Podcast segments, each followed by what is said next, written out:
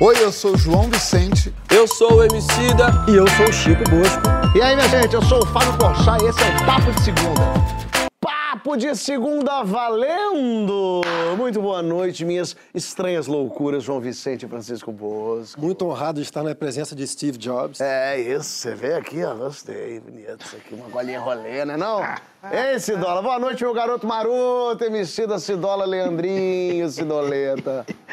Eu já amo quando meu mano Chico Bosco já vem buscando o jogo, já mete um apelido em você assim, nos 10 primeiros minutos já tem uma atenção. Mas parangolé, você não me venha com brincadeiras que a gente segue aqui. Eu, a gente tá aqui na referência musical porque hoje temos ela, Quem? a Loba, a Marrom, que fez uma loucura por nós. Alcione, meu Brasil! Que maravilha, isso sim, hein? Isso sim. Hoje Ah, a gente continua, ganhou- vamos continuar. Ah, É, hoje vale. Hoje a gente ganhou a chancela do Papo de Segunda. A verdade é essa. O último disco da Alcione se chama Tijolo por Tijolo. E a gente vai falar disso. Como construir uma carreira, se manter sólido por tanto tempo? O segredo é se renovar ou se manter fiel ao DNA? Como não ficar preso ao passado, mas também não se deixar levar pelos modismos? Participa lá na hashtag Papo de Segunda no GNT. Longevidade artística é mais talento, mais perseverança. Fala aí, Alcione. Acredito, meninos, que, que esse negócio de repertório é uma coisa muito séria na vida do artista, né? E eu, graças a Deus, tenho onde pensar as coisas que eu gosto de relembrar nos meus shows. Eu posso, eu posso viver para sempre do meu repertório, graças a Deus. E é isso aí, essa longevidade é porque eu sempre respeitei muito o meu público, eu tenho um respeito enorme por músicos, pela, pela minha carreira, respeito a essa arte de cantar, essa possibilidade que Deus me deu. E agradeço a todos, os- todos os dias a Deus pela oportunidade que Ele me deu de vir cantar nessa terra. Não estou aqui só porque tem espaço. Mas você está dizendo isso, que você tem onde pisar, e isso é ótimo porque você construiu isso. Mas o quanto também o público te cobra para você se reinventar. Quero ver uma Alcione diferente. A cada lançamento, a cada música, CD, sei lá, as pessoas te cobram ser diferente, mas ao mesmo tempo falam, mas cadê aquela Alcione que a gente conhece? Como é que fica esse- essa, essa dualidade aí? Agora não me cobram mais, porque as pessoas gostam de, ver, de ouvir o meu, o meu repertório que eu tenho para trás, né? E até porque essa coisa de gravar disco também não, não, não se faz mais, é mais a, é, é mais a, a internet, né? Você tem que colocar uma música lá na internet e pá, essa música acontece, as pessoas, as pessoas ouvem, gostam e e, e é por aí, que é outro caminho agora, é outro mecanismo que se usa, né? E mesmo assim eu estou bem com esse mecanismo, estou bem com a minha histó- história e as pessoas estão bem com a minha história. Respondendo a tua pergunta, Fábio, Ah. eu vou citar uma frase que eu já ouvi. Não se cobra nada de deuses. A gente só reza e espera acontecer. Por isso o público da Alcione não vai pedir nada para ela, nem cobrar nada dela. Eu já vou entrar aqui numa puxação de saco sem fim, porque essa mulher eu amo e não é de hoje. E eu tenho, sem medo de errar, vou dizer que talvez esse seja o programa mais importante, é, com o convidado mais importante que a gente já fez em nossas vidas, porque essa mulher é uma divindade, é um, é um negócio que eu não conheço nada igual. Uma vez o meu, meu finado padrasto, André Midani, é, é, eu perguntei uma vez, ele falava muito de música, tinha muito contato com música, enfim, trabalhou a vida inteira em música. E uma vez eu perguntei para ele assim: qual foi o evento é, que você participou que mais te emocionou na música? Ah, tentando.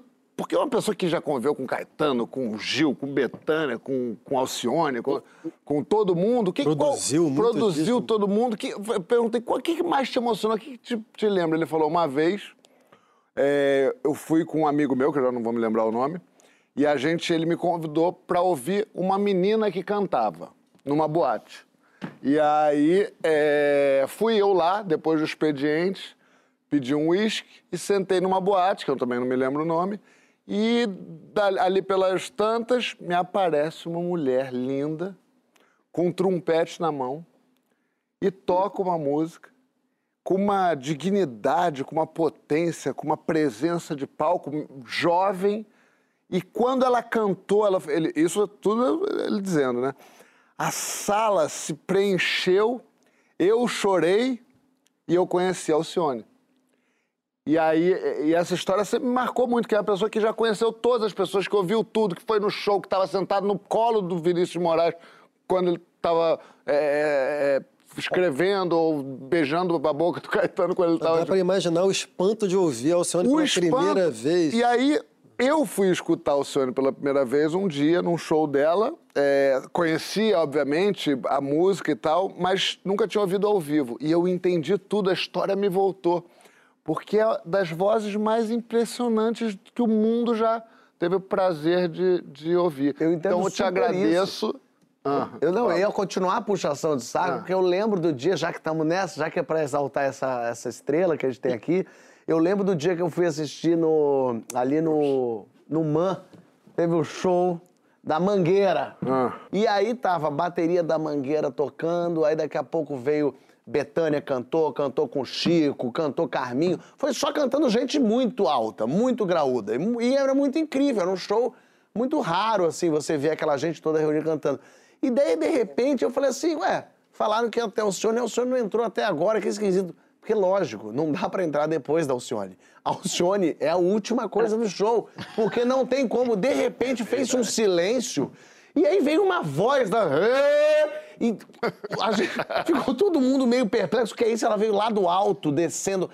E aí eu entendi o que, que era Alcione, eu só entendi presencialmente o que era Alcione. Seria um paredão de funk vivo. É porque ela prende você na cadeira com essa potência vocal. É verdade, é verdade tudo isso. E aí eu quero te perguntar uma coisa, já nessa, nessa nossa bajulação aqui afetiva. É, e aí uma das coisas que, que, que mais impressiona em tudo isso é que você nunca está velha. Você sempre está atual. Você vive, como o Fábio falou, no passado, você vive no presente e você vive no futuro. Você vive em todos os tempos.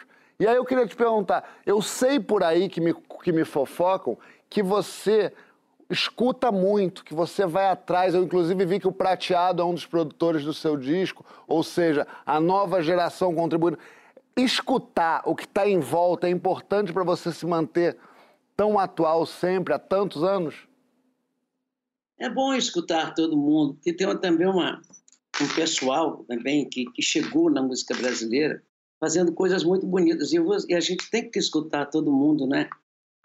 As minhas parcerias foram com Leni Andrade, Clara Nunes, Áurea Martins, mas tem uma galera, Emílio Santiago, que era meu grande parceiro, a maior voz desse mundo.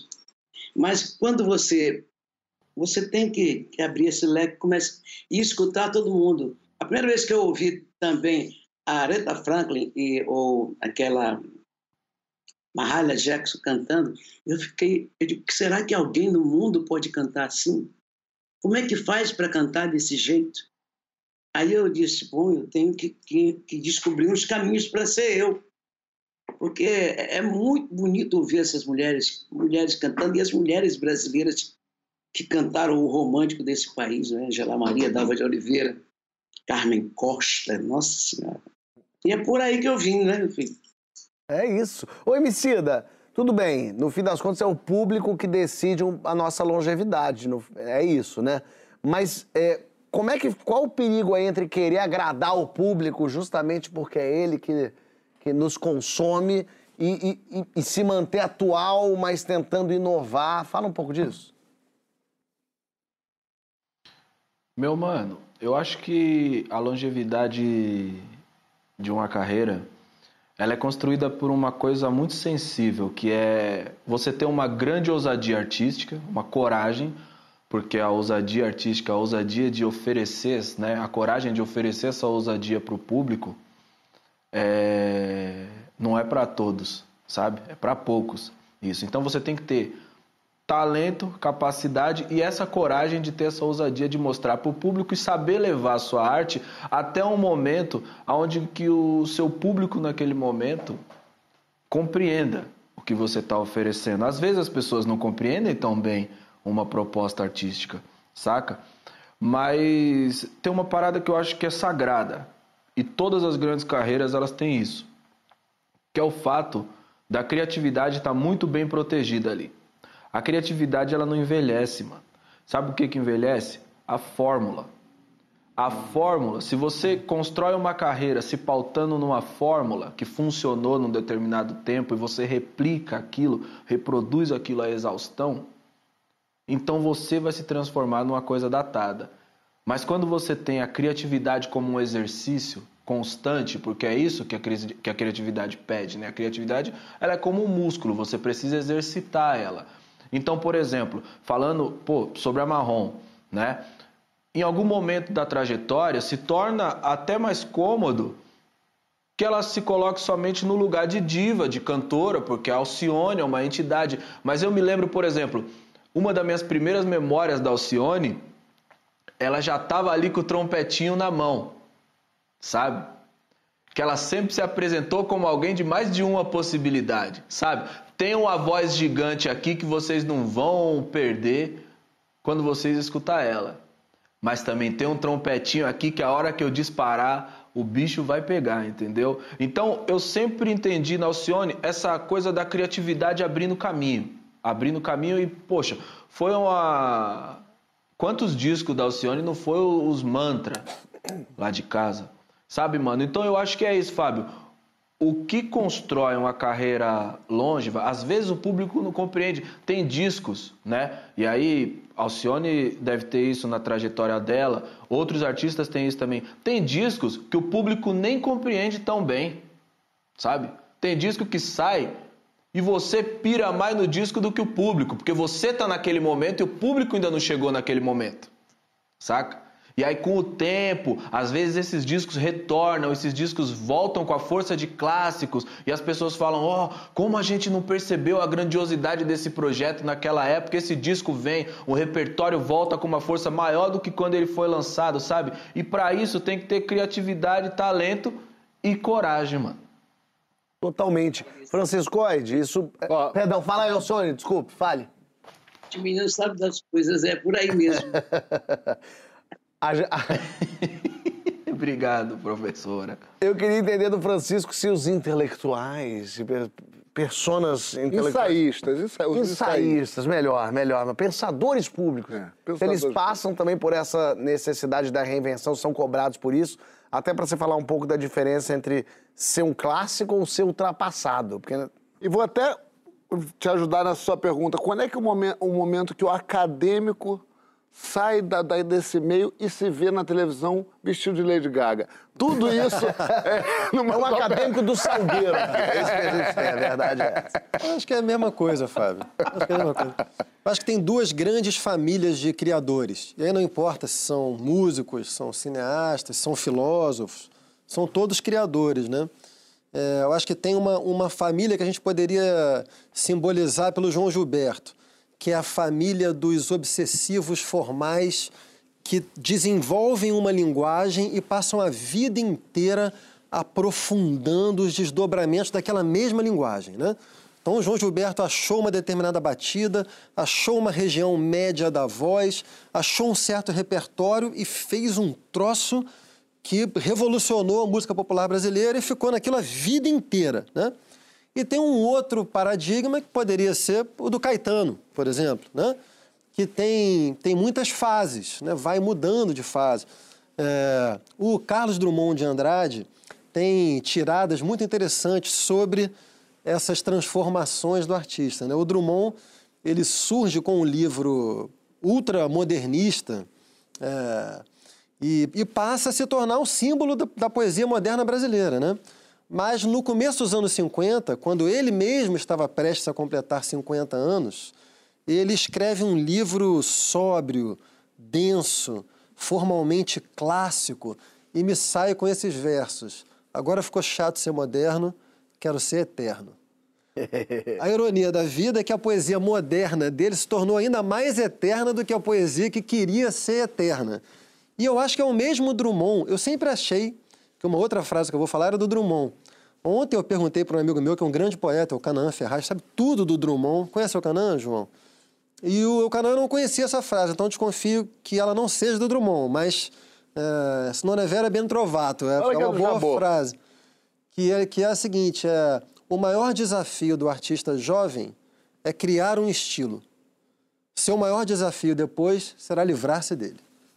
Excelente. Que boa essa frase. É. Perfeito. Queria que fosse Perfeito. Drummond, gente. Vou fazer uma pergunta então pra, pra Faz que depois nossa tem querida uma- Marrom. uma brincadeira Quer boa. fazer a primeira Não boa? quero a pergunta. É o seguinte, outro dia eu, eu vou, vou tirar aquela onda, né? Porque outro dia estava eu na casa do nosso querido, já citado Caetano Veloso, e eu fico tentando sempre morder um trabalho novo que ele está fazendo, e eu vi, ele me mostrou a música, umas músicas novas, e era incrível. Era lindo, mas ao mesmo tempo era zero óbvio. Zero óbvio. E eu querendo fazer um comentário inteligente, falei assim, pô, que bacana, né? E o legal é que você não tá querendo agradar ninguém. Ele falou, eu tô querendo agradar todo mundo. E a minha pergunta, e a minha pergunta é essa. E algum... É estranho uma pessoa que conheça profundamente o Caetano falar essa É frase verdade, sobre ele. É verdade, mas é porque eu tava querendo dizer uma coisa rápida, tava emocionado. E aí eu pergunto para o senhor, o senhor, você em algum momento da sua vida, ou na sua, da sua carreira, ou na sua carreira inteira, ou, ou só agora, ou só antes, já quis agradar, já fez, já trabalhou para agradar, já pensou as suas coisas para agradar, ou você queria mesmo sempre agradar a si mesmo, ou ao público, como é que é? Aí eu sempre quis agradar todo mundo, mas tinha que partir de um princípio que eu estivesse gostando do que estivesse fazendo, do que estivesse cantando, para eu poder agradar todo mundo, porque esse é uma é uma é uma é uma coisa muito muito muito bonita essa relação da gente com o público. Eu, por exemplo, eu ouço uma música, eu sei que aquela música, eu ainda, diria- eu ainda dizia assim para minha irmã, eu vou rachar o Brasil no meio, quando eu escutei a Lobo a primeira vez. Sou doce, dengosa, polida, eu digo, que que eu não vou cantar um negócio desse? Quando você descobre uma coisa assim, você sabe que vai rachar o Brasil no meio com a música, e não deu outra coisa. Assim que é. Ô, Fábio, só falar uma coisa aqui, que eu fiz essa piada com o proverbial narcisismo do Caetano, mas hoje em dia é cheio de sommelier de vacilo aí. Então, só deixar claro que eu acho o Caetano o maior artista do século XX no Brasil e um cara que fez, que cantou de Araçá Azul a Vicente Celestino, não é que exatamente queira agradar as pessoas no sentido de oferecer a elas o que elas esperam. A brincadeira Caetano foi- está sempre surpreendendo. A brincadeira foi mais porque ele é do signo de leão, e todo mundo sabe como é leonino. né? Olha aqui, o comediante Yuri Marçal, é, que é incrível, é fã da Alcione e fez um vídeo analisando como a Alcione é necessária. Vamos ver.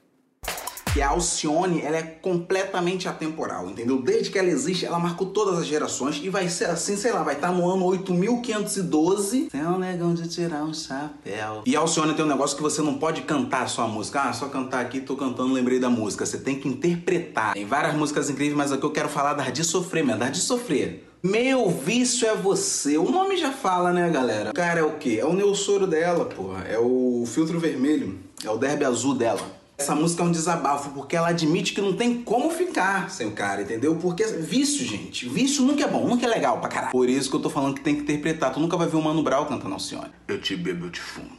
Além da cama, não é atual? Você vai me falar que não é atual essa música? Você já, eu, eu falei o nome, você já pensou em gente. Tu já falou, porra, aquele filha da. Eu tenho pra mim que essa música é uma carta que a Alcione achou em algum lugar, uma gaveta dessa da vida. A Alcione achou a carta ali, eu falou, vou gravar, foda-se. Eu ouço essa música, parece que eu tô tomando um esporro, mano.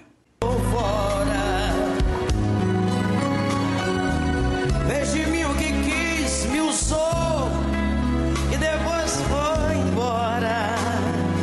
Mulher ideal. É outro esporro. É outro esporro. Essa música só é um esporro. E eu gosto da, da presunção, da, da, da segurança dessa música. Eu vou explicar Papo retão, ó.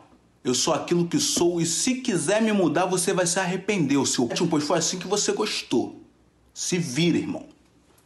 Além do bem e do mal, eu sou a mulher ideal. E aí, fala o que dessa mulher? E a loba, hein?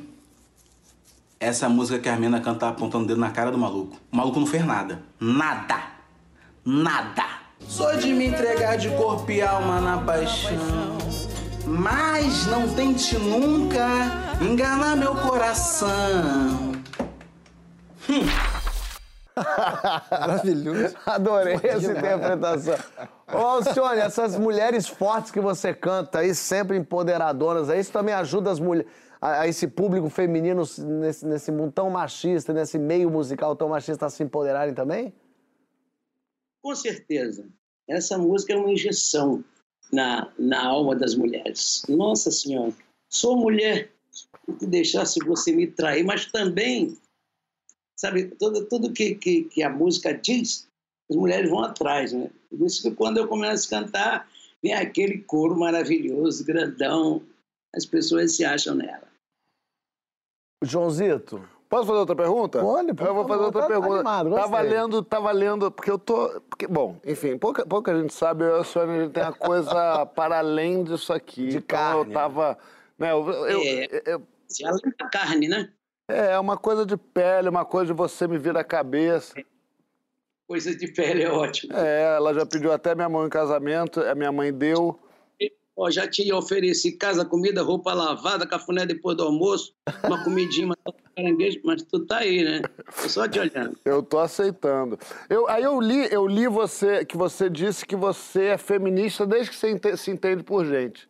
Você sempre teve esses pensamentos, enfim, é, progressistas, porque você foi criada pelo seu pai, que, que sempre ensinou ao seu irmão a respeitar as mulheres, a sua mãe, que, que era uma mulher que sempre falava para você que, uma- que a mulher tinha que ter, enfim, é, é, tinha que trabalhar, tinha que ter suas coisas, não podia depender de homem nenhum. É, eu queria saber como é que era essa, essa, como é que foi essa criação na tua casa. Porque é, nós tínhamos umas funções em casa de manhã cedo, nós mulheres levantávamos e a gente tinha que passar o café, porque o, o meu irmão já tinha que ir comprar o pão, que meu pai não admitia que nós fôssemos à padaria. Eles aqui são homens, tem que ir, e vocês vão passar o café. Aí a, a- fazer o almoço, para meu pai almoçar todos na mesa, que é uma coisa muito bonita e bem antiga que meu pai gostava. E, e esse é o tipo de, de, de criação que eu tive, que não me arrependo de ter tido, porque eu, eu sou uma pessoa meio desassombrada, sabia, meu colega? Sou desassombrada, é muito, muito difícil te dizer como, porque meu pai dizia: olha, você não pode dar essa confiança de homem dizer para você, sai da minha casa. Você que tem que dizer para ele, saia da minha casa. Portanto, tenha a sua casa. Eu adorei o portão ter a sua casa. Sempre procuramos cada um ter a sua casa, né? Mas tudo bem, eu sempre tive, meus relacionamentos não chegaram a esse ponto. Eu sempre fui feliz com quem eu estive. E, e tudo bem, eu sempre gostei de tudo que meu pai me ensinou, me falou. Eu tive uma criação legal mesmo. Muito bom. Ô, Francisco, para falar disso, já que estamos... Isso é maravilhoso. Não é? Adorei isso. Tem a sua Tem casa. essa sua casa para mandar essa gente embora. É, a gente tá falando da obra, de conquistar, de construir, de ter uma carreira longeva. Mas você colocou aqui no aniversário de 80 anos do Roberto Carlos, você escreveu o seguinte: a partir dos anos 90, a obra vai perdendo sua dimensão modernizante e o artista vai ficando cada vez mais conservador, supersticioso, repetitivo. Aí eu te pergunto, independente de você ter razão ou não, um cara que vê três décadas de obra-prima, o cara também não, cobrar dele que ele continue inovando e criando algo que modifique a música brasileira não é exigência demais? Sim, é porque você não leu tudo que eu escrevi antes. Mas é que a gente não tem tempo, ia durar uma hora e meia. antes, dizia exatamente Eu, por acaso, li. Dizia exatamente isso. O Roberto Carlos não é rei à toa. O Roberto Carlos é um, é um, é um, é um gênio. É um cara que pegou o canto do João Gilberto e aplicou aquilo a um repertório, primeiro do rock nos anos 60 e depois da canção romântica a partir dos anos 70, sendo que nenhuma dessas tradições lidava com esse tipo de canto. Isso para só falar num dos elementos que tornam a obra dele absolutamente extraordinária. Né? Então eu acho o Roberto Carlos um gênio E uma vez eu conversando com o Nuno Ramos, que é outro gênio, um grande artista visual, o Nuno disse a seguinte frase: é, em arte não existe média. Então, assim, não importa, às vezes você tem, às vezes, não- você vai falar assim, ah, fulano tem, tem bons momentos, mas fez muita coisa ruim. Caguei, velho. Em arte não existe média. Em arte o que conta é o maior que você fez. Você pega o maior que Vale o a Roberto... nota mais alta. Hã? Vale a nota mais Vale alta. a nota mais alta. E a nota mais alta do Roberto, o que o Roberto fez entre 65 e, na minha opinião, final dos anos 80, se ele tivesse enchido o saco e fosse para uma fazenda, nunca mais tivesse aberto a boca, já teria colocado ele no lugar de um dos maiores artistas do século XX brasileiro. Ao contrário disso, ele entrou num barco e fez o cruzeiro do rei. E eu já aprendi nunca mais citar o próprio Francisco aqui. Na volta tem as musas e musos inspiradores de canções. Você gostaria de se ver numa obra de arte ou seria um constrangimento? Conta lá pra gente na hashtag Papo de Segunda no GNT que nós já volta.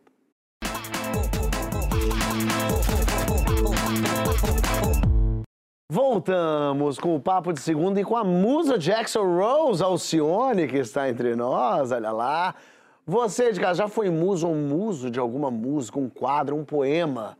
O autor devia pedir licença quando usa alguém de inspiração? E quando a obra revela mais do que devia, se torna meio que um expose de intimidade? Chega junto na hashtag Papo de Segunda no GNT. Além do, ah, do Alexandre Nero e do Denzel Washington, eu quero saber quem são os musos hoje de Alcione. Fala agora. Hoje, hoje tem João Vicente, é muso. João Vicente é um dos musos, mas é Denzel Washington também, eu gosto muito de Denzel Washington. É Idris Elba, gente, Ah, Idris Elba é Idris. bonitão. É, esse negócio de Denzel Washington, indo e voltando, Idris Elba. esse negócio de Denzel Washington, eu, eu- me machucou muito. Eu li numa entrevista dela que, que ela queria fazer um show private para um bofe bem gostoso. Aí eu esperei para ler João Vicente. não por mim, mas porque ela, em geral, Pelo ficava me óbvio, cortejando. claro. E não, veio Sabe que- Denzel Washington. Sabes que é mentira, que eu falei Denzel Washington para o povo não descobrir. Mas no fundo, se é você. Ah, gostou? Gostei. Mas, Alcione, você que, que é uma musa inspiradora, mas você já foi uma musa direta de alguma canção, de algum poema, de alguma. que deve ter sido algumas vezes. Como é que você se sentiu? E em, em músicas tuas, tem alguém que foi homenageado e a gente não sabe, você vai revelar hoje pra gente?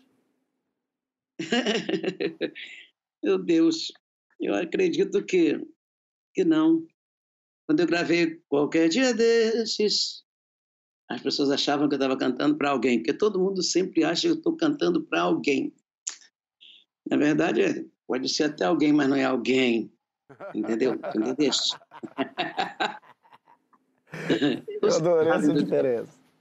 É, não é alguém. É alguém. Pois é. A gente ouviu dois musos inspiradores de ninguém menos do que Caetano Veloso. A Zezé Mota, tigresa de unhas negras, e o Dade Carvalho, que é o leãozinho. Vamos ver.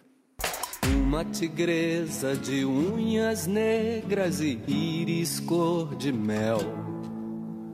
Passei muito tempo sem acreditar que, que realmente estava acontecendo na minha vida. Várias pessoas falavam, falavam, ah, isso é delírio de vocês. E era muito complicado, né? Ligar para o Caetano e perguntar assim, realmente a tigresa sou eu? Então, ficou aquela coisa assim no ar. Depois chegou uma hora que eu, eu, eu comecei a me identificar tanto com a música que eu achei que realmente as pessoas tinham razão, era verdade, até que, para minha felicidade, para minha alegria, para minha emoção, né, que foi uma grande emoção, de eu abro o jornal, tinha uma reportagem, e aí fui, fui, fui, fui lendo até que chegou a vez do Caetano. A pergunta era, você confirma que, que essa música foi feita para Zezé? E aí, que sim, se alguém ainda tinha alguma dúvida, nossa, eu quase tive um berro. As garras da felina me marcaram o coração. Gosto muito de te ver, leãozinho, caminhando sob o sol. No final dos anos 70, eu estava ensaiando com a minha banda Cor do Som lá na, no estúdio da Poligrana Barra, um estúdio maravilhoso. E Caetano estava gravando o álbum Bicho. Não, e a gente era super amigo nessa época, eu tinha conhecido Caetano assim que ele voltou do exílio, e eu tocava no- nos Novos Baianos, Caetano ia assistir o show dos Novos Baianos e a gente ficou super amigo desde essa época até hoje. E Caetano, encontrei com ele ali no, no, estúdio assim, e ele falou: Olha, você hoje não pode entrar lá no meu estúdio porque eu tô fazendo, preparando uma surpresa para você. Aí depois, quando o disco saiu, que tinha a música Leãozinho, eu me lembro um dia na casa do Caetano, Moreno pequenininho, Caetano dizendo que essa música era dedicada para mim e pro Moreno também. Lhe doura a pele ao léu. Gosto de te ver ao sol, leãozinho. Eu adoro a gravação do Caetano, aquela gravação clássica que ele tocando os seus violões. é, e ele faz aqueles assobios que ele, que ele faz como se fossem umas cordas. É muito, muito linda a gravação do Caetano.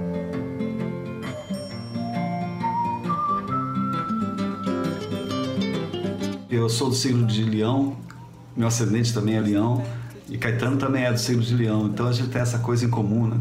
Um modo de ver a vida parecido. Uma grande vantagem para mim foi quando eu participei da tour como baixista da tour Circulador, um show do Caetano que era lindíssimo. Eu tive a honra de ser o baixista. Caetano sugeriu a gente fazer Leãozinho só baixo e voz. E era um momento muito legal, assim, eu ficava muito feliz e nervoso. E eu ficava do lado de errar alguma coisa, né, que só só tinha baixo, voz e atrapalhar o Caetano.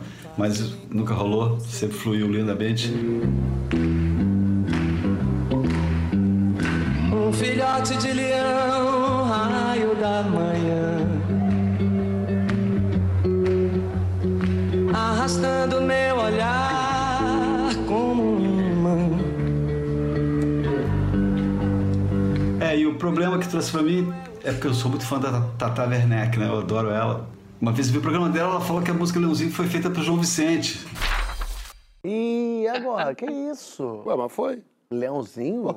Foi feito pra você? Foi. O Dad é um, é um farsante. É mesmo? sempre foi. Ele conta essa história por aí. Interessante. Mentira. Na verdade, o que acontece? É, eu acho que aconteceu comigo uma coisa que já aconteceu com todas as pessoas, crianças para quem o Caetano já cantou Leãozinho. Quando eu era muito pequeno, eu morei uma- um tempo na casa do Caetano e ele cantava para mim e pro Zeca dormirmos. E tocava Leãozinho, porque é uma música que a criança gosta muito. E eu não sei se ele falou em algum momento que era para mim de brincadeira, ou se eu botei isso na minha cabeça. Acho que a segunda opção é mais, é mais Condizente com provável. a personalidade dos envolvidos. Exatamente. E eu, mas só que eu acreditei nisso durante muito tempo, ao ponto de aos 18 anos, 19, sei lá, no Baixo Gávea, bebendo já e contando essa história, alguém na mesa pensou, falou: Ah, é pra você, Leãozinho? Aí a pessoa se deu falou: Mas você nasceu em que ano? Eu falei: Ué, 83. Ele falou: É, mas a música é de 70. E meu mundo caiu, desmoronou completamente quando eu descobri que, na verdade, era pro, pro Dade. Dade, o homem que não envelhece. Aliás, saudade, Dade, beijo. Saudade. No coração. Saudade. Olha aqui, ô, ô Cione, o show sai melhor quando tem um muso na plateia? Quando, ou na cabeça ou no coração? Quando tem um muso, É. também. E só para só fazer um, um parênteses assim, aquela música que Caetano fez. E quando ela aparece. Não, não foi Caetano. O Ali Salomão fez. Dançando Gloriosa. Quem ouve nunca mais, ela se esquece. Eu só soube que era para mim, porque Betânia foi que me falou: olha, o Ali fez essa música para você. A voz de uma pessoa vitoriosa. Eu também tenho essa, essa, essa lembrança boa também, graças a Deus. Maravilhoso, isso é uma homenagem boa. Grande Francisco, todo artista, sei lá, compositor, escritor, filósofo, precisa de um músico. Fala da importância do musismo pra gente. Um vencedor de Grêmio, assim, alguém que tem... Não, acho que não. Tem muitas formas de fazer arte, né, Fábio? Tem, sei lá, pensa em pintura, por exemplo, pintura abstrata. Quem era a, música de, a musa de Kandinsky? De Pollock. De Foi um Pollock. espirro, não? Isso, as cores, as formas, né? Música é Sempre atonando. tem, sempre tem. Você acha que o Pollock não jogava aquela tinta de uma maneira mais pensando quem ia tá- ver aquele Eu troço? acho que talvez tenha, como diria a Dilma, uma pessoa oculta, que é a musa inspiradora no sentido da vida mais geral, né? É, porque se o Pollock chega com aquele quadro e fala pensando em você, a pessoa olha, parece um teste de rocha embaixo. né? Parece, eu acho que eu tô vendo minha mãe e um cachorro. É, não, e dos que contam os filósofos, a musa dos filósofos é a vida. Pelo menos dos bons. Dos bons. Vem aquele, vem aquele, aquele velho pensamento, vou pedir desculpa a Alcione, mas a gente tem essa, essa liberdade. É, tem aquela teoria de que todo mundo faz tudo com uma única finalidade, que é transar. Né? Existe essa, essa linha de pensamento. Eu me lembro, por exemplo, quando eu estava fazendo teatro, quando tinha alguém ali que, que, que, que era um- uma potencial é, moça que, que eu poderia tomar um vinho depois, eu fazia. O Gregório falava muito assim. Quem tá aí hoje? Porque eu fazia, eu levantava, É o eu famoso pulava, pimpão. eu, eu fazia. Ficou pimpão. Gregório dizia, quem é que tá aí? Aonde? Mostra pra mim. é, é isso, assim, a gente faz. Emicida, por exemplo, quando tava conhecendo a esposa dele, eu me lembro dos shows dele que ele tirava a camisa, ele, ele botava a calça baixa, ele cantava Zica. E um biguinho lá." pra fora. É, é, é, todos. ele é, ele é. A gente é assim, é, é a natureza do ser humano, é a dança do acasalamento 24 horas por dia. Ô, Defenda-se, Sidão. Pra você se defender, Emicida, eu vou jogar já uma pergunta pra você. Porque o ex-namorado da Adele, Adele, resolveu cobrar royalties pelo dinheiro que ela ganhou com as músicas sobre o fim do namoro. Quero saber se tu acha isso justo. Que isso, cara? Eu mereço. Ó, primeiro que eu vou falar pra você, mano. Essa, essa pandemia, ela gera uma suspensão né, das pessoas que a gente encontra pela estrada. Eu fiquei tão feliz de ver o Dade nesse VT. Faz muito tempo que eu não vejo o Dade. Eu nem sabia que o sobrenome do Dade era Carvalho, só Eu pra você ter não. ideia, mano. Eu gosto demais do Dade. Sempre que a gente encontra, a gente fica conversando. Quando você falou Dade Carvalho, eu pensei, quem é Dade Carvalho? Isso aí não é Dade Carvalho, não, isso aí é o Dade, cara. Agora, respondendo sua pergunta, Fábio, eu adorei é, quando a Alcione falou que a música ela não é feita para alguém, às vezes, mas não foi para alguém. Muitas vezes, isso parece egoísta de ser dito, mas não são poucas as vezes que a música nasce pelo simples exercício da música, sacou?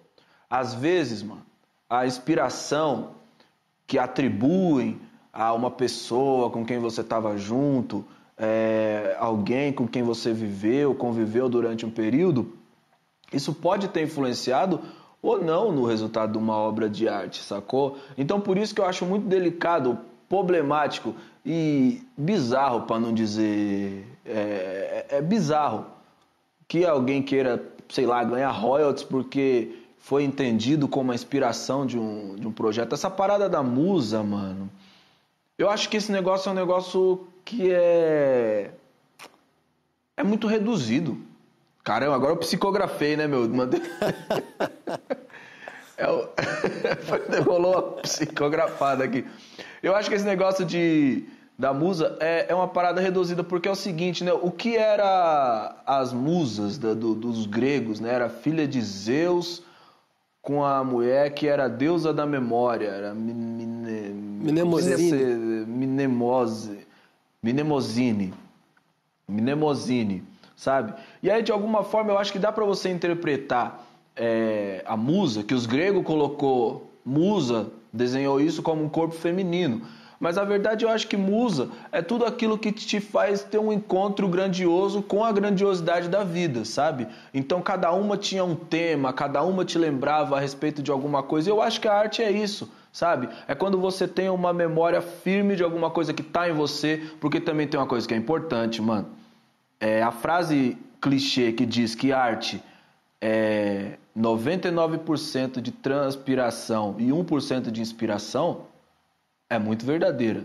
Você não coloca pra fora nada que você não seja capaz de colocar pra fora. Um milhão de pessoas vão passar pelos mesmos cenários maravilhosos que inspiraram grandes pintores e não vão gerar absolutamente nada.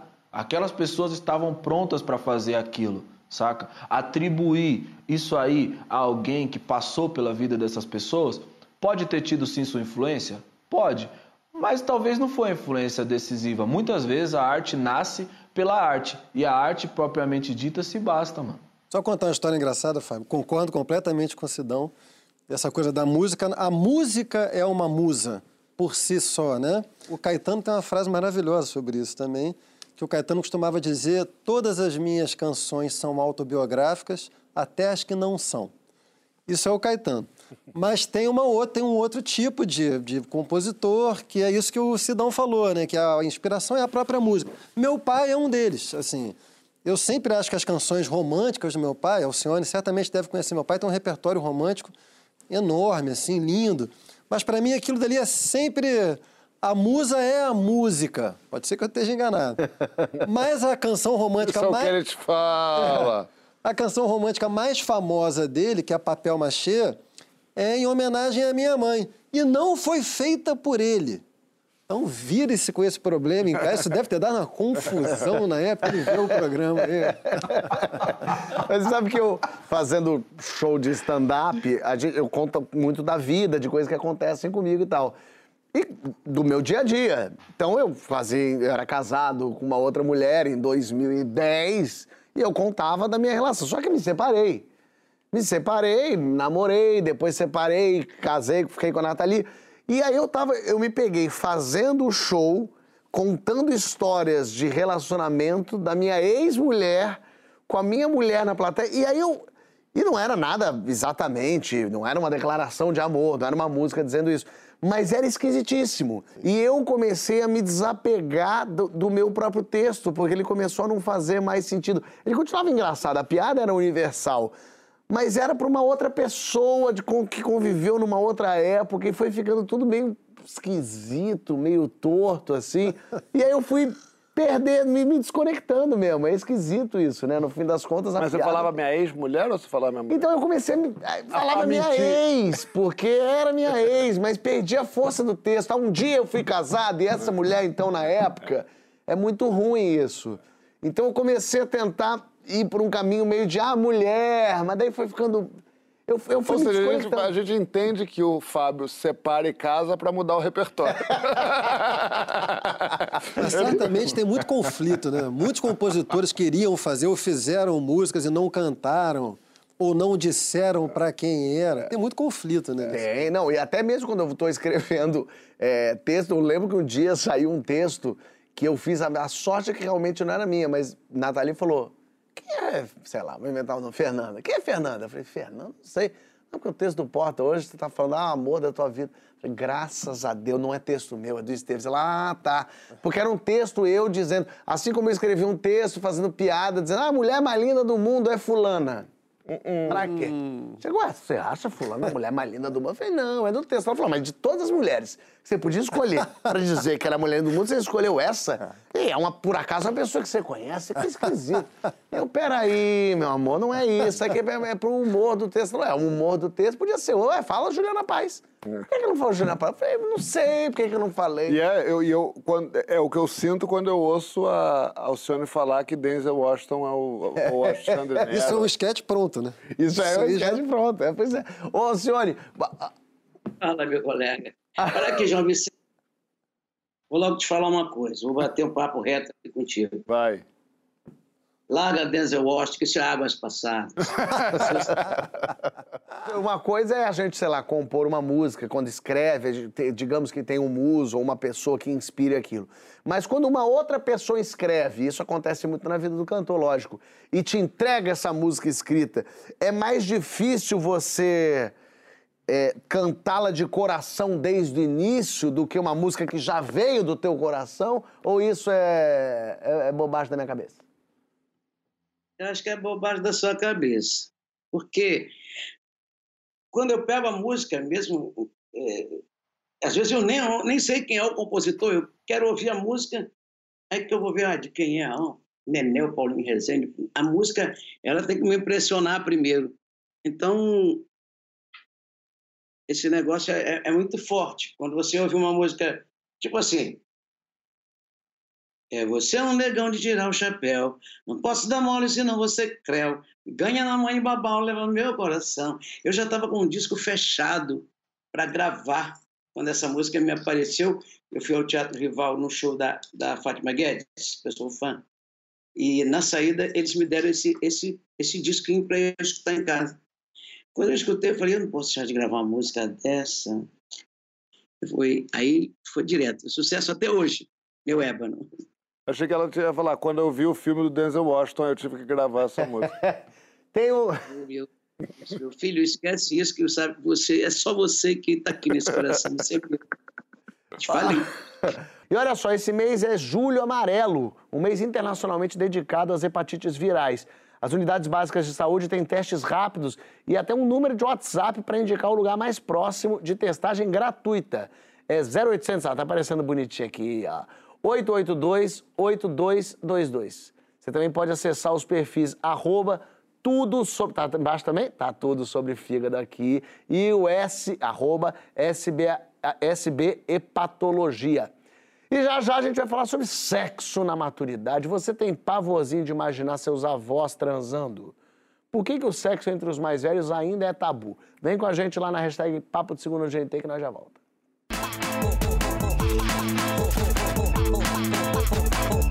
De volta com o Papo de Segunda e com ela que me vira a cabeça, Alcione. Yes! Estamos aqui.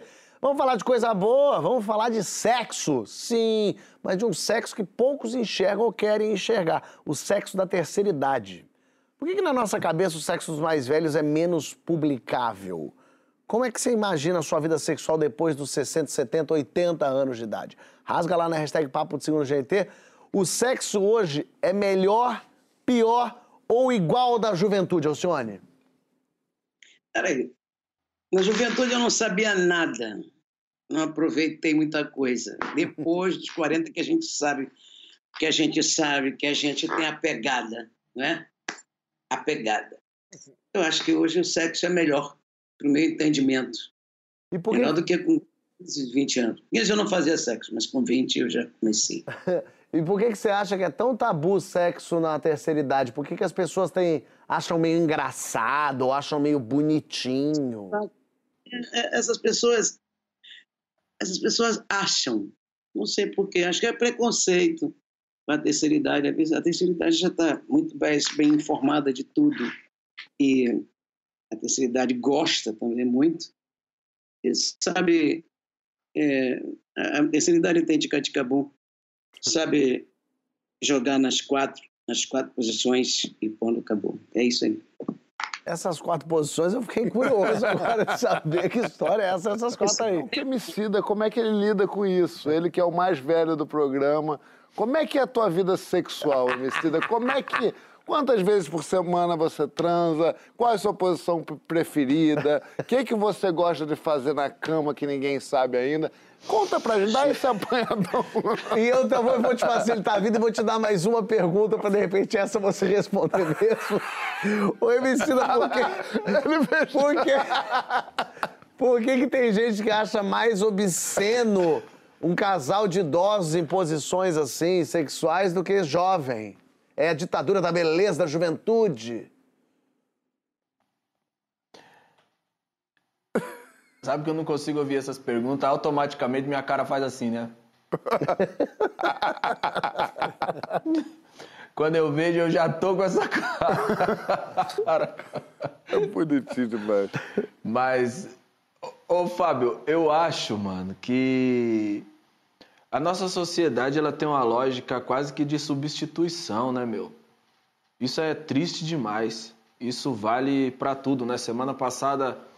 Foi semana passada, não sei, a gente tava falando daquele negócio não, de cringe. Fa, fa, faz umas semanas né? atrás. Ah, aí, tá vendo? É a idade.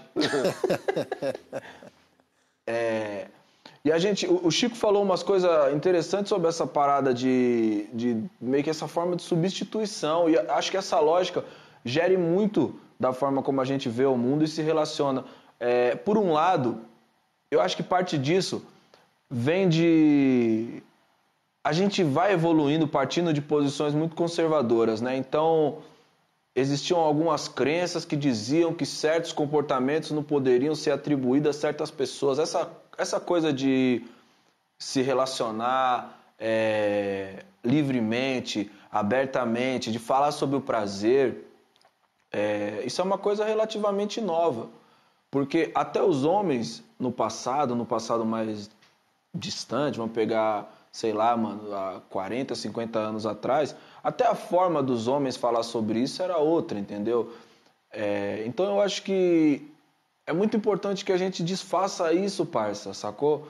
Até porque é o seguinte, eu quero virar um velhinho, mano, eu vou ser um velhinho da hora e eu quero ser um velhinho transão, tá ligado, mano? Eu não, não tô afim de, de, de fechar a caderneta quando eu passar dos 40, 50 anos. Eu não quero, tipo, que as pessoas olhem pra mim e falem esse MC daí, caralho.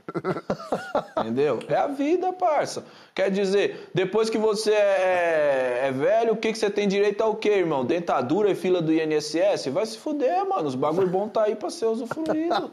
que Cara, bonito. eu amei, eu quero ser um velho transão quando eu passar dos 40 anos. Quer dizer, ele acha que depois dos 40 ele já é um senhor de Eu falei 40? 40, eu falei 50. 40, 50. Quer dizer, daqui a três anos eu sou um velho transão. Tadinho. Ô, Francisco, a gente não quer que os velhos transem ou a gente não quer saber que eles estão transando? Pois é. Primeiro eu queria, eu queria dar a minha percepção sobre a idade do homicida. Eu não acho que o Emicida está na terceira idade. Eu acho que o Emicida está na centésima idade. Eu estou na octagésima idade. E eu espero encontrá-lo lá pela duzentésima idade. Meu filho Lourenço diria que nós somos dois Tô esperando pokémons. você aqui. Somos dois pokémons em plena evolução. Um dia eu te pego, Emicida, sem trocadilhos. É, o que, que era mesmo? Quero saber se a gente não quer saber que os velhinhos estão transando ou a gente não quer que eles transem. Não, eu, eu, eu não sei. Acho que tem um pouco a ver com o que a Marrom falou, velho. Eu não sei. Acho que tem um preconceito que que está relacionado ao, ao, ao, culto da juventude, né? A nossa sociedade cultua muito a juventude, a beleza. E sexo é uma coisa muito narcísica. Você sabe que o Lacan tem uma... Lacan tem uma frase que, é, que ele fala que não existe relação sexual. Uma vez, eu comentei uma pequena inconfidência agora, mas eu dava um grupo de estudo e eu falei essa frase, que o Lacan fala que não existe relação sexual. É a Paula Burlamac que gritou lá de trás assim: Que isso, que absurdo! Mas o que o Lacan queria dizer é que o sexo ele é muito narcísico. O sexo, na verdade, ele é um narcisismo querendo capturar o narcisismo do outro. O sexo tem muito a ver com uma confirmação da própria imagem. Mas talvez isso, se, isso, isso diga mais respeito ao sexo da, da juventude, ao sexo que ainda está muito mediado pela beleza e pelo tipo de narcisismo que a beleza traz. Então eu tenho curiosidade assim para saber como é, como é que é o sexo quando esse narcisismo ligado à beleza vai se destituindo. Acho que uma outra coisa deve surgir e deve ser bem interessante. Mas você acha que o desejo envelhece, a vontade? Eu acho que libido é como o inconsciente, imortal. Tá bom, tá bom. João quer falar de como é que você vai ser um velhinho transão? Cara, você eu... pensa que vai, não vai ter fim? Você cansa? Eu acho que. Eu não, não sei se vai ter fim ou não vai ter fim, mas eu acho que. Cara, eu sinto que vai ser libertador. Eu acho que, cara, tem que, uma hora tem que acabar tem que acabar, João Vicente. Não, só com você, Marrom, mas aí é pra sempre. Mas eu tô dizendo, essa. Doutora, larga esse corpo, me larga, deixa de meu corpo. Esse, é, é, é, isso, meu corpo é seu. Mas eu fiquei pensando assim, lá quando a gente tiver daqui uns. Que a gente aproveitar bastante, daqui uns 40 anos já de amor sem limite, de coisa da selvageria em pleno ápice. Eu penso que descansar também deve ser bom uma hora, né? Porque a gente vive num, numa. A gente. A, todos nós, assim, estamos vivendo assim. Desde os, quando a gente perde a, a virgindade, eu, no meu caso, foi meio tarde, com 16, Vira uma, um, um pique-pega do amor, né? Vai todo mundo querendo transar, que nem louco.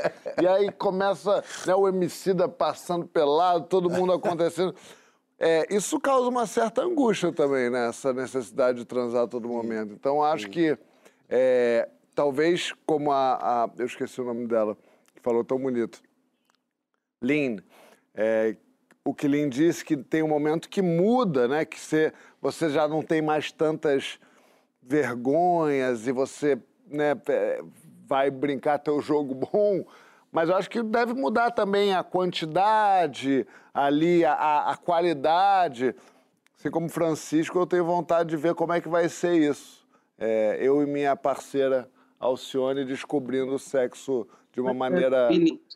Mas, Alcione, ela falou alguma coisa. O que foi? Era o Benedito? Não, não é o Benedito. É João Vicente. É, é João Vicente, fazer uma coisa para você. Eu acho que também esse negócio de, de transar também tem que ser uma coisa. A qualidade É da transa é muito importante. A gente não pode. Eu nunca gostei de qualquer transa. Tem que ser bom. E tem que ser com quem a gente quer muito. Negócio de transar por transar não existe para mim. Existe a boa transa, ou a transa que foi ruim e a gente esquece, passa batido, acabou. É aquilo. Mas tem uma coisa, eu, eu sinto do alto dos meus 38 anos, eu, eu vejo muita diferença na vontade louca de, de transar. E eu já fui casado, não é questão de casamento, não, porque eu também já fui casado assim, com, de 20 para 38. Como a gente dá muito mais importância a transar a qualquer hora, em qualquer momento, num desespero. E como hoje, por exemplo, mas de repente tem coisa, mas tem outro tipo de atração também que me interessa. Tem um- uma, isso para 38 anos. Imagino, e aí te pergunto, Alcione, mais pra frente, essa- esse interesse pelo sexo ele vai ficando mais, mais preciso na- naquele momento, naquilo que você quer, e não numa coisa geral de que precisamos transar para ser feliz, né? Não, não. É, tem, que ser mais, é, tem que ser mais preciso, porque também transar por transar é falta de higiene, né, meu filho? E não gosta. Não, tem que ser uma coisa muito boa para os dois. Eu adorei essa lição que o João aprendeu agora. Fica, fica aí para o Brasil todo acompanhar isso. Eu estou falando para você, estou falando é, eu. Eu acho, eu não posso. Tem que ser uma coisa muito boa para a pessoa e para mim. Transar por transar, assim, pá, pá, pá, pá, é falta de higiene. Mas, mas quando. Mas tem duas coisas, né? Não só a terceira idade que as pessoas olham, mas a terceira idade quando é da nossa família. Se eu te pergunto, se eu falo agora pra você, por exemplo, Emicida, sua avó e seu avô transaram pra ter tua mãe. É uma cena que a gente não quer saber disso, né? A gente não quer ouvir um pouco falar disso, né? Que nossa mãe goza, que nossa bisavó transou. Isso. Mas tem que ser a minha família, Fábio.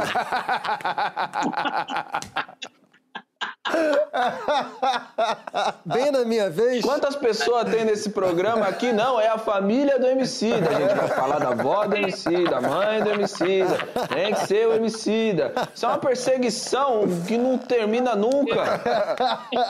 Toda vez enchendo meu saco! Como diria o presidente. Porra, bem na minha vez.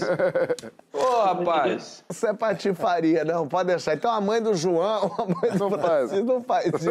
Isso dá um nó na nossa cabeça. Dona né, Isabela, Dona Francisco? Que Isabela. isso, essa mulher É uma santa mulher. é uma santa, Nossa Senhora brasileira. É, Fábio Porchat, pai, Isabela ali, brincadeira boa. eu acho que é melhor terminar. Vamos seguir? Na volta a gente vai descobrir qual música da Alcione funciona pra cada momento da vida. Um chifre, um calote, um novo amor, um impeachment. Que música da Marrom faria a trilha perfeita? Sugere na hashtag Papo de Segundo GT que nós já voltamos.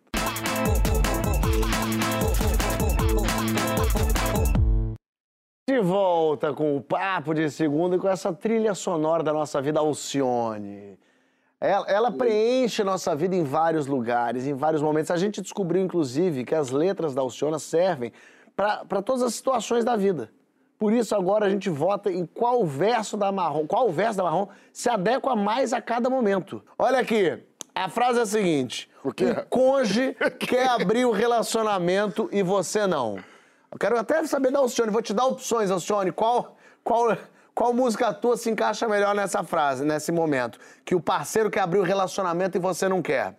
Opção A: sai gritando por aí, bebendo e chora. Opção B: pensa menos, faz de tudo, manda ver. Opção C: se quiser me mudar, você vai se arrepender, pois foi assim que gostou. É, essa opção aí é a última. Se quiser me mudar, você vai se arrepender, pois foi assim que gostou. Foi desse jeito que amou. Tá vendo? Qual, qual Alcione é assim, não me muda não. João Vicente, você? Quer abrir o relacionamento? É, mas... Me sugeriram. Mas você não quer. Não quero. E qual que eu quero ali escolher? É. Não, mas eu não quero. Tu não quer, é Ou eu isso? quero res- O cônjuge quer abrir o relacionamento e você não. Ah, eu achei que. O que, que, você- que, que você responde pro cônjuge, o cônjuge, se ele quiser. Não, mas não é Ah, essa. entendi. É isso. Quais são as opções agora? me Sai gritando por aí, bebendo e chora, pensa menos, faz de tudo, manda ver. Ah, eu acho que eu vou na. na... Sai gritando por aí, bebendo e chora. É, ué, não, Não quer? quero. Se eu não quero, eu vou sair correndo bebendo e chorar. Ô, Emicida, como foi com você e a sua esposa quando ela falou isso? Aliás, Emicida, como é que é teu relacionamento com a sua esposa? Conta pra gente, assim, na cama, o que, que vocês fazem? É, como é que esse fim de semana rolou alguma coisa estranha? Peraí, João, será que ele fica constrangido? Carinha dele. Quando você quer, quando você quer namorar Totoso, como é que você faz? Peraí. Sabe o que eu vou fazer? Sabe o que eu vou fazer? Eu vou começar a não vir no quarto bloco. Manda É o fiote. Manda Chegou o no fiote. terceiro bloco, no quarto bloco, eu vou deixar aqui um, um, um banner do MC daqui, só fazendo assim, ó. Não, tem que fazer um banner do Emicida com a mãozinha Ah, na cara. licença. Ah, tá brincando comigo? Ô, Fábio, eu vou na opção A também, tá? Sai gritando por aí, bebendo e chora. Com raiva. É. Vou na opção A também. Francisco. Eu voto com a mestra marrom. É, se quiser me mudar, você vai se arrepender. Eu vou, sabe no quê? Ah, pensamento faz de tudo, manda ver. Vamos nessa, pô. A vida é longa, a vida é hoje. Tá na chuva é pra se molhar. É isso, se molhar gostoso. Aí eu preciso. Como é que é desconstruído? Não, mas é porque isso que aí... Não, o porque meu não pro- tinha alternativa. Meu problema essencial da, da pergunta Não é esse. Você falar assim, só, seu, sua parceira... João, ela, eu O tô dizendo João pra tá ela, chateado. pensamento faz tudo, manda O ver. João Falando tá pra você. chateado, porque É. ele queria ouvir isso. Aí quando você propõe que ele vai ouvir isso, ele não pode fazer o que ele queria. Francisco, tem razão. Segunda frase. Você foi pego vendo pornografia. Opção A. Amor pra mim só vale assim, sem precisar pedir perdão. Gosto. Opção B. Não, mas eu não quero agir assim, meu louco amor. Opção C. Quando o desejo vem, é teu nome que eu chamo. Posso até gostar de alguém, mas é você que eu amo. Essa eu acho que a gente pode votar em grupo, né? Essa. Essa aí, grupo. A Alcione é essa, né? Quando o desejo vem, é teu nome que eu chamo, né? Como é que você adivinhou? Essa aí é assim.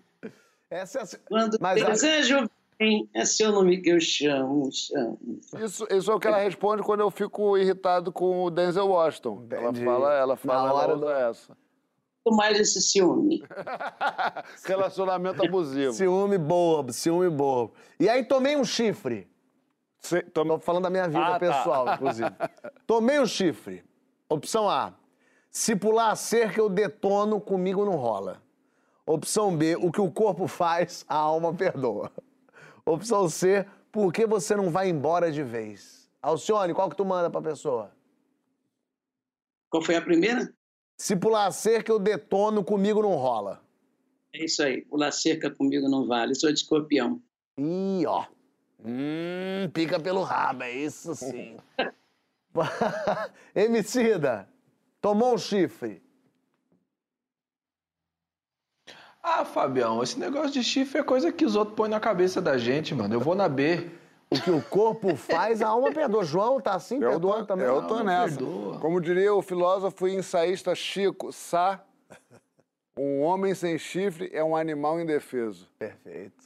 Eu tô nessa e ainda faria uma variação. Ah. Não só o que o corpo faz, a alma perdoa, como o que a alma faz, o corpo também perdoa. Eu ainda retomaria ainda faria um acasalamentinho para mostrar que tá tudo certo. Bom, eu conhecendo, sei que é mentira que ele falou de gracinha. Isso aí é, isso aí é bicho brabo. Ô, Alcione, o que a alma faz, o corpo perdoa também, não? Ó, Aí não dá. Não dá pra perdoar, não. Caramba. Não. Perdoa não, é isso aí, Francisco. E aí, quando eu vejo gente defendendo político de estimação aí, Agora mudou de político de estimação, né? Antes eram uns, agora são outros. são outros, né? Aí, opção A. E boi, chegou. Batalhão da Mata. B. Essa herança foi deixada por nossos avós, hoje cultivada por nós. C. Vou falar que é amor, vou jurar que é paixão.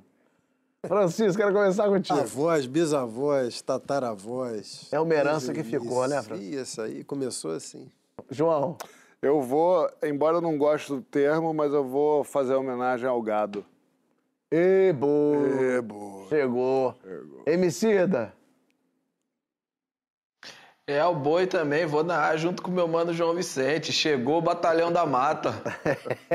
E Alcione, pra você martelar aqui, qual que é a opção que te leva? Eu vou naquela também, do Batalhão da Mata. E vou, chegou Batalhão da Mata.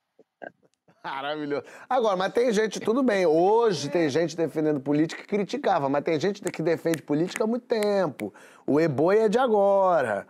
Eu acho que é mais a herança deixada por avós, cultivada por nós. Eu tô mais nessa B. Tô mais nisso aí também. Voto é secreto mesmo, já que não é urna Eu não vou me eletrônica. aprofundar porque é quarto bloco, dado o adiantado da hora. A gente não se compromete no quarto bloco, É. Perfeito. só no primeiro. Só no primeiro. Quinta, quinta indagação.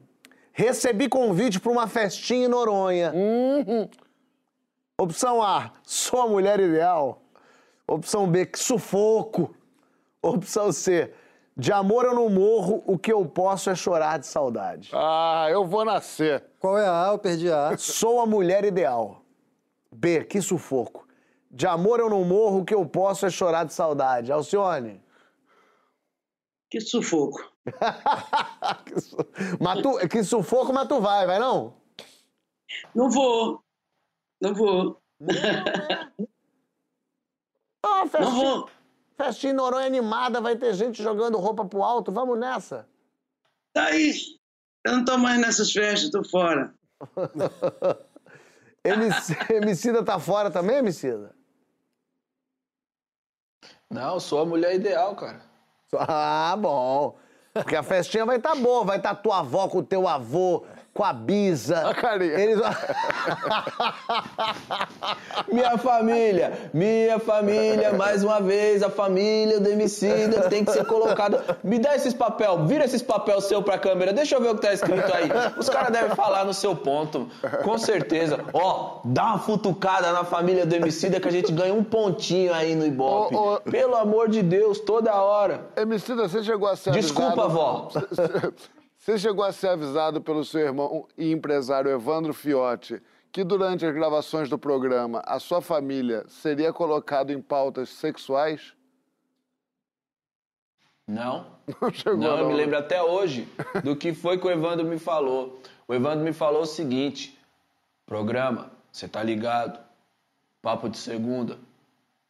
Os caras querem que você vá lá participar. Sabe quem tá lá? João Vicente, tá ligado? Inclusive é interessante isso aqui que ele usou o João Vicente pra me vender o programa, tá ligado? Que aí, isso já mostra aqui que eu, eu tinha um afeto já pelo João Vicente, sabe? Falou, vai estar lá o Chico Bosco, vai estar o Fábio Porchat, vocês vão trocar umas ideias, entendeu? Meu, uns papos da hora, tipo, falar de política, falar de assuntos, de comportamento, ciência. Então, vocês vão, tipo, da- cada um vai dar um ponto de vista. Eu acho que pode ser bacana, assim, meu. Pra você, eu falei, pô, legal, vamos. Cheguei aqui, mano. Não são poucas as vezes. E a audiência é testemunha. Tá? Quantas vezes que eu sou colocado em, em saia justa. Vamos falar aqui mesmo o nome do pessoal lá do, do- do- outro show. Tá? Eu vim pro papo de segunda e constantemente eu sou colocado em saia justa. tá?